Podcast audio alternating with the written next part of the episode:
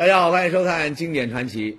呃，在神话和影视剧里，这狐狸呀、蛇呀变成这妖精害人或者是报恩的故事，您应该没少看。当然了，一般人看那也就看了，估计呢没谁会当真。可在现实生活当中，那要真的碰上了这样的事儿，那该怎么办呢？哈哈，别说不可能。今天呢，宏宇就给您说两件这样的真事儿。第一件事呢，那还得从十几年前说起。两千年，河南省上蔡县南岗村村民蒋正根家出了一件怪事儿。什么事儿呢？蒋正根的媳妇儿毛福梅，眼睛啊，突然就看不见了。我们俩结了婚呢，呃，时间没过一段一年半载，我们家的眼突然失明了。这对我来说，是。连个一男半女都没有，那就彻底失明了，对我也是沉重的打击。毛福梅的眼睛从前一直都好好的，那怎么说瞎就瞎了呢？哎，老蒋呢就带着媳妇儿到村卫生所和镇医院去看了好几次，结果呢医生都说不出一个所以然来，没办法啊，他只好认命。上的大医院去看去吧，第一是经济条件差，第二是道路又远又交通不方便，所以。也没去检查去。家里突然遭了这么大的变故，让蒋正根他又是伤心又是纳闷他万万没想到，这才是厄运的开始。接下来的几年里，毛福梅的两个妹妹、一个弟弟，竟然都跟姐姐一样，先后变成了瞎子。他两个姨妈，一个舅舅，也眼睛也失明了。失明了以后，这就。我心里就纳闷这失明一个失明，两个失明，怎么接二连三的都失明了？是啊，这到底是怎么回事呢？没听说失明还会传染的呀。几个弟妹去镇里的医院检查，结果呢都跟毛福梅一样，医生呢查不出什么毛病。哎呀，这可就苦了蒋正根了，一个人要负担四个盲人的生活，难呐。不过呢，让他更难受的。还是左邻右舍的那些风言风语，邻居上、家人也说说长道短，说什么的也有。村里不少人都说呀，说毛家四姐弟之所以几年之内先后全变成瞎子，那一定是他们家干过什么缺德事儿，现在呢遭报应。对这样的说法呢，一开始老蒋呢当然是不相信的，这不迷信吗？可说的人一多呢，他心里。禁不住就有点发慌。邻居啊，方面所以都议论这事，议论这事，议论的我我也是心叫麻烦。后来我就跟我老伴儿商量，我说不行，他时不时的咱们试试看，是不是找个人给他姥姥他们家看看。老伴儿一听，一开始都不。也不再理我，后来也说说不行了，咱们就找个人看看。蒋振根说的这个找个人看看，估计有观众能听明白。没错，那就是请个法力高强的大仙儿，找出毛家姐弟变瞎的原因，哈，再给呢做场法事什么。一句话。求老天爷放过毛家，就算不能让瞎子再变回来，那也别再惩罚家里的其他人了。经过打听，老蒋呢听说二十里外的东庄啊，有个何仙姑啊，那是上通天庭，下通地府，跟这玉帝和阎王啊都常来常往，厉害。哎，这天蒋振根就找到了何仙姑的门上。家里有人吗？有谁呀？我呀。何仙姑是这这家吗？啊，是进来吧。哎，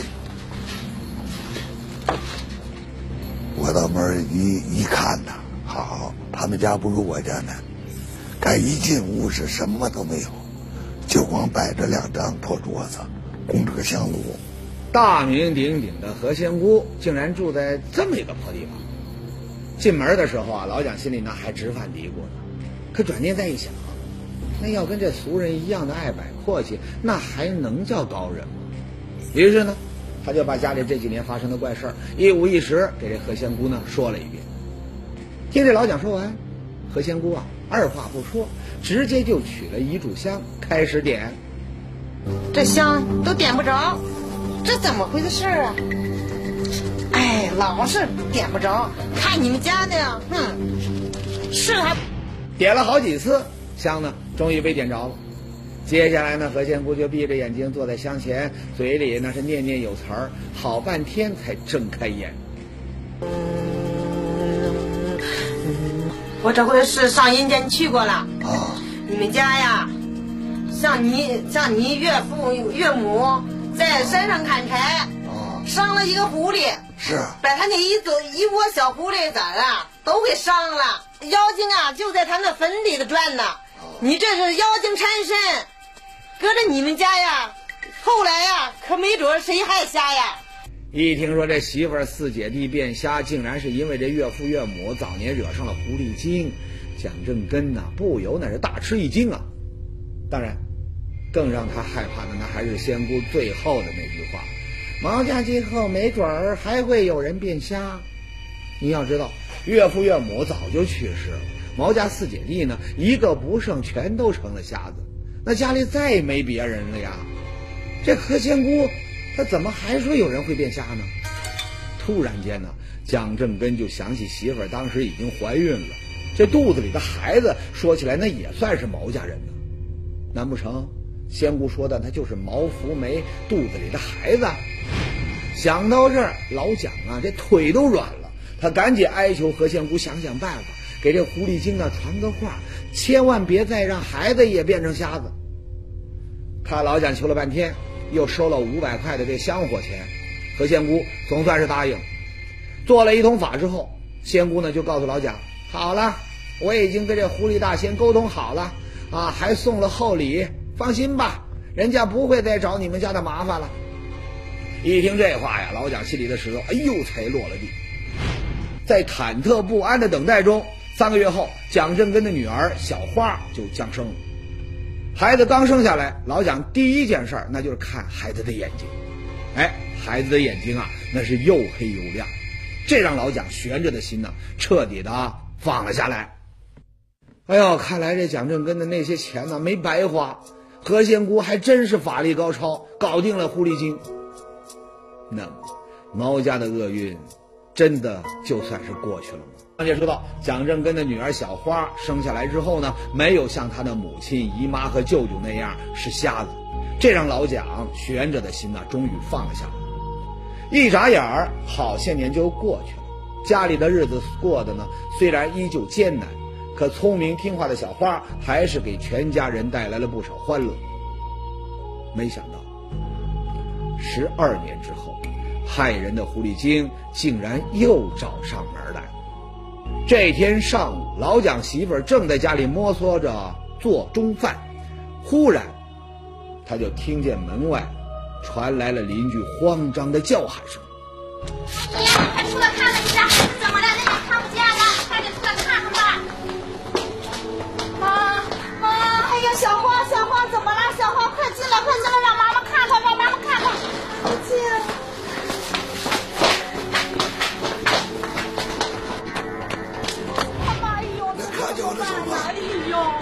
家我，一看，我一看，果然是看不见了。我就这么一个女儿，希望都寄托在她身上。没想到养那么大还挺有出息，突然眼失明，当时我的心情啊，没法理解。到县卫生院检查，大夫后来告诉我，这孩子眼睛是彻底失明了。对我来说，这次打击那是用语言都没法形容。我唯一的希望都彻底消消灭了。原以为事情已经过去，没想到这都十几年了，小花还是没能逃过跟母亲一样的厄运。那些天呢，老蒋两口子是天天在家叹气、抹眼泪儿。那过了几天呢，老蒋突然就想起了何仙姑当年的话，说不是说这狐狸精已经放过毛家了吗？可如今小花那怎么还是瞎了呢？不行，得找仙姑问个明白。听老蒋说完当年和眼下发生的事儿，何仙姑先是一愣，然后立马就闭上了眼睛。好，把眼一合，跟死了差不多。十多分钟之后，何仙姑全身一激灵，突然又睁开了眼睛，把眼一瞪，一伸胳膊，一扎胳膊，哎呀，跟那个睡了懒觉似的，就起来张家门口就醒过来了。醒了以后，仙姑呢就对老蒋说了：“说刚才他那是元神出窍，到小花姥姥的坟地里走了一趟，找到了狐狸精。小花变瞎呀，那确实还是狐狸精干的。经过这些年呢，狐狸精啊现在已经成了气候，不听他的话了。他一说这个，这我这脊梁都冒凉风。我想着，好，这是怎么回事啊？头发根子都一炸炸的。仙姑这么一说呀，老蒋那是又怕又急。哎呦，这可怎么办呢？他赶紧求这仙姑呢，再想办法。只要能把狐狸精除掉，让小花的眼睛能好起来，花多少钱他都干。哎，一听这话，仙姑呢掐指算了一会儿，开口了：“怎么着吧，等三天，再过三天，哎，我上你们家呢，我上你们家里去看看，咱们再上你们坟里，上他姥姥的坟上，咱们再上那去看看他的坟。三年之后呢，老蒋就领着仙姑和小花来到了小花姥姥的坟头。一到坟头呢，何仙姑她就嚷了起来。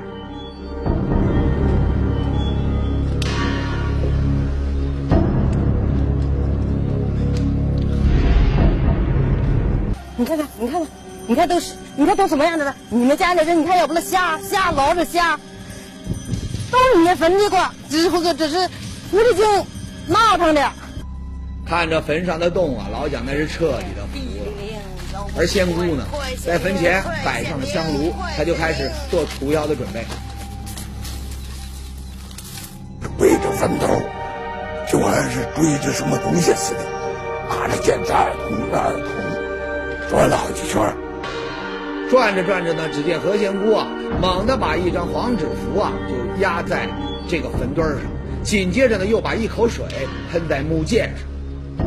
本来那黄符是黄纸的，结果一看呢，他扎这个剑呢，扎在黄符上，它就还是有血似的。快来快来快来！你看白，你看你们的坟上的妖妖精，你看你们的坟的妖精，你看看，你看看，你看看，你看都是，你看都什么样的了？你们家的人，你看要不是瞎瞎捞着瞎，都是你们坟地过，只不过这是狐狸精闹腾的。这这还真不软，这有血。现在啊，可以说是我们百分之九十人都信了。他呢，他就跟我们说了，说这回把妖也给你们除掉了。好，我们一听这个呀，我们心里边特高兴。照仙姑的说法呢，这次除妖很顺利，一窝的这个狐狸精都已经被他斩草除根，以后呢再也不会祸害毛家，毛家呢也不会再出瞎子。看仙姑的法力如此高强，老蒋呢赶紧请仙姑呢就帮人帮到底，施展法术，再把小花的眼睛呢给治好。给我们闺女请点药吗，是，我是准备给你们闺女请点药，但呀啊，我这工地也费了好大班了，你们这怎么也得给我点钱儿吧？只要把我们这点嗯病都看好了，要多钱我都给，嗯我先不用您说，我到药王爷那，我给你请这药来。钱我先不用您说。啊啊，行，我给你请来，我吃了它准好。那肯定好行，嗯。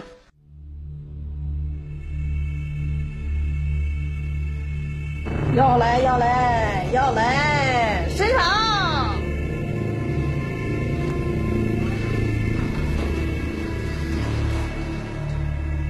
手什么这儿抓一把，那儿抓一把，抓了会儿呢，请了药来了，也是个圆溜，不知道什么东西，小药丸似的。他说呢，这个药啊，呃，用水用那个开水沏了以后啊，给你们孩子上眼，呃，这眼就快好。接过仙姑给的神药之后啊，老蒋满心欢喜的把借来的几千块钱立马递了过去。花钱这么多，就是盼着他们的眼睛都复明。结果直到现在，归一的眼，他说现好，一点反应没有。这现在失明，他妈妈也失明，他舅舅、姨姨还那样。这现在我是背着一身债务，我这不是雪上加霜吗？哎，这就是老蒋的故事。那不用说，他是受骗上当。至于事情的真相，经过后来警方的调查，小花姥姥坟头上的狐狸洞，那是仙姑自己偷偷挖的。所谓的隔空求药，只不过是他趁老蒋没注意，把随身带的一颗药丸偷偷捏在了手里，而把老蒋唬得五体投地的除妖见血。说穿了，那也很简单，那不可能是鬼的血。那仙姑啊，其实她在那黄标纸和那水上面做了手脚，她所用的黄标纸实际上是用三氯化铁溶液浸泡过，然后晾干的。而他所喷的水也不是那普通的水，而是在里面加了某种化学试剂，这种试剂可能是硫氰化钾。我们知道硫氰化钾溶液遇到三氯化铁，能够生成一种血红色的物质。这当占有硫氰化钾溶液的宝剑扎在黄标纸上，三氯化铁溶液和硫氰化钾发生了反应，我们就看到纸上面出现了血淋淋的一片。揭穿骗局容易。现在您最想知道的，那肯定是毛家四姐弟还有小花，这眼睛变瞎，他是怎么回事？哎，后来呢，记者带小花去了一趟北京的大医院。那他这个肯定是一个遗传性眼病，从小花这个发病过程看呢，是遗传性的这个视神经萎缩，因为这个病呢有一个典型的这个遗传的发病病史，由于眼球发育异常，呃，这些。发育异常以后导致的一些眼部的并发症等等原因，最后导致失明。医生还说呀，小花刚刚失明的时候，如果家里人就能够带她上大医院，这眼睛呢还有复明的希望。可惜啊，老蒋求大仙不求科学，导致他错过了治疗的时机，今后只能永远生活在黑暗之中。嗨，小姑娘可怜呐。不过呢。比起下面说的这件事儿他就算是幸运了。河北保定的南洼村是一个只有几十户人家的偏远山村。去年五月的一天中午，村民张翠萍从地里面干完活回来，发现老伴儿李通居然还躺在床上。当时呢，他也没在意，以为这老伴儿呢想睡个懒觉。等做好了饭，叫李通起来吃的时候，张翠萍才发现情况不对。起呀，起来吃饭，起来起来，起来！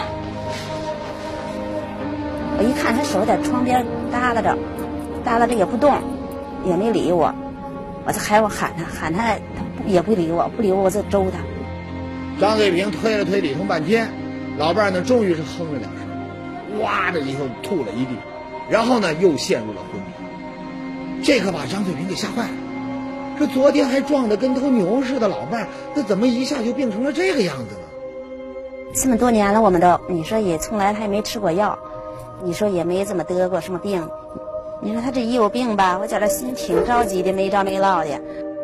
前面说了，南洼村地处偏远，要进趟城那实在是不容易，所以呢，村民们平常有个病啊、灾呀，那都是硬扛，要不就找点这个草药偏方来治一治。可这次呢，张桂平把各种偏方都试遍了，老伴儿的情况还是没有半点好转。这天，李通的二嫂来探望李通，一看这情况，就给出了一个新主意。我听谁谁说，哪家有个有个有个什么仙姑是吧？嗯，他说是还会那个什么，咱们这个正常吃药不行了，咱们给他想想别的方是吧？找个那个看相的。他说：“咱们给他看看，找那个香菇给看看。”我说：“行了吧，母的。”他说：“咱们试试呗。”我说：“行，试试就试试。”第二天，二嫂果然就领着一个仙姑来到了张。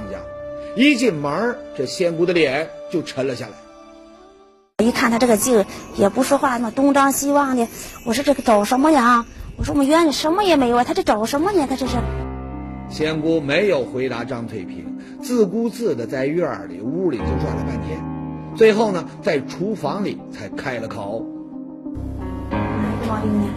哪有这毛病？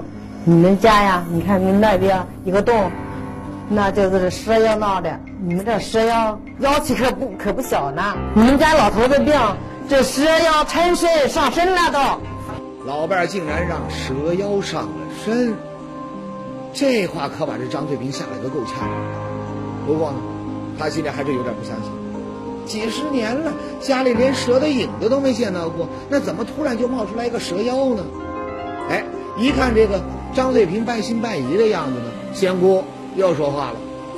我待会儿我给你们把这个蛇妖，我给你打出原形来。那时候你你看着，你看那那时候你就就相信了。行，哎，嗯，行。说话间呢，仙姑就让这张翠萍点起了一炷香，她自己呢从兜里掏出了一张黄纸，一边念咒语，一边在院子里就挥来舞去，最后呢，啪一下把这黄纸呢就拍在了香炉边上。我把这我把这蛇妖啊已经举在这黄纸符上了。我这回我这回就把它打成原形，你信不信？只见仙姑把这纸符往这个香火头上这么一戳，符上啊，先是被这香火呢烫出了一个黑洞，让这张翠萍呢毛骨悚然的是啊，那个黑洞啊是越烧越大，最后呢竟然真的就烧成了一条蛇的形状，这下他想不信都不行了。哎呀，真是，这个是这个纸怎么那么真是稀里哗啦的，像一个蛇似的那个那个形状。我说要咱们拿一个张纸这么烧，它怎么没这形状呢？肯定这是真的。哎呀，我觉这真是这是是是准是有妖气。是啊，这可是亲眼所见呢。仙姑拿着黄纸，那是没动半下，这符上居然自己他就烧出了一条蛇。那这不是蛇妖现形，还能是什么呢？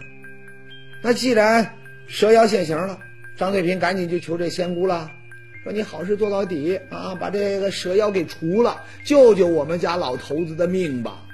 可这时呢，仙姑啊就跟这没听到他的话似的，闭着眼睛一个劲儿的只是在那念经。一看这情形啊，张翠萍明白了，大仙儿他不能白费力气呀、只要给我们治好，怎么的都行。你说什么条件我也能依你啊。我说你那个什么，你再想法尽心吧啊，你费费心，我再求告人家呗，是吧？求告人家，只要给我们治好，呃，哪怕让我怎么着，让我给他磕头，我都愿意的。许完愿，张翠萍就把家里所有的现金呢都塞给了仙姑，还一再表示等除完蛇妖，另外还有重谢。哎，这一下呢，仙姑的态度好多了，说好吧，那我就送佛送到西，受累去找一趟太上老君，借他的三昧真火，烧死这条蛇精。说完呢，仙姑就一个人走了出去。回到这屋里之后呢，她径直走到李通的身边，在他头顶上开始呢抓来抓去。他在这儿抓一下，那儿抓一下，呃，这儿也敲，那儿也敲的。我一看这个镜头，我我也害怕，我没看到过这个场合，这个阵仗的。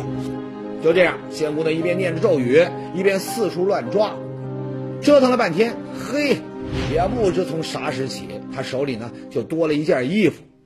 他说是把这个妖怪吧，他说给给那个什么捉住了，给捉住。他说捉在这衣裳里头了。听说祸害老伴的蛇妖已经被捉住了，哎呦，张桂平那叫一个高兴啊！他赶紧就跟着仙姑一起来到院子里，想亲眼看看仙姑是怎么把这蛇妖给除掉。只见仙姑紧紧捂着那件衣服，先是朝着天上挥舞了好几下，然后呢又猛的一下把衣服呢摔到了地上。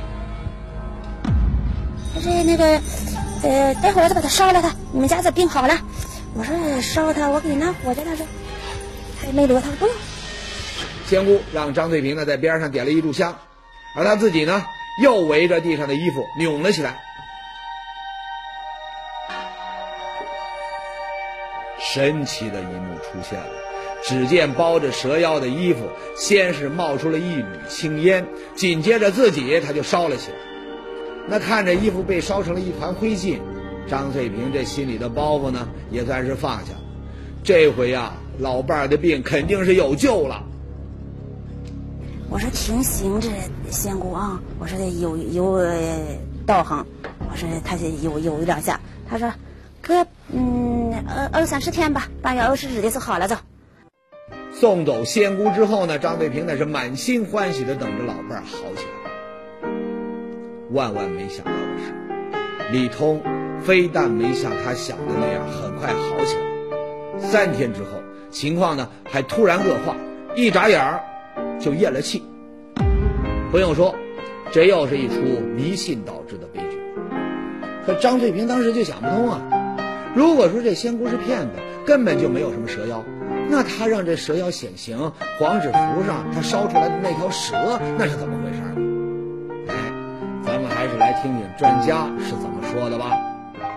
我们看到那张纸遇到仙火头，就神奇般的出现了蛇的形状。其实啊，是仙姑事先在这纸上用一种化学药品画出来的，应该是硝酸钾。因为硝酸钾它是造火药的一种成分，在化学上它是一种强氧化剂，也是一种助燃剂。它比较容易溶于水，仙姑啊，它可能就是用硝酸钾溶液在纸上面画出来这个蛇的形状，然后把它晾干。这样晾干后，硝酸钾颗粒就附着在纸上了。这样的纸一旦遇火，附着硝酸钾的那一部分就特别容易燃烧。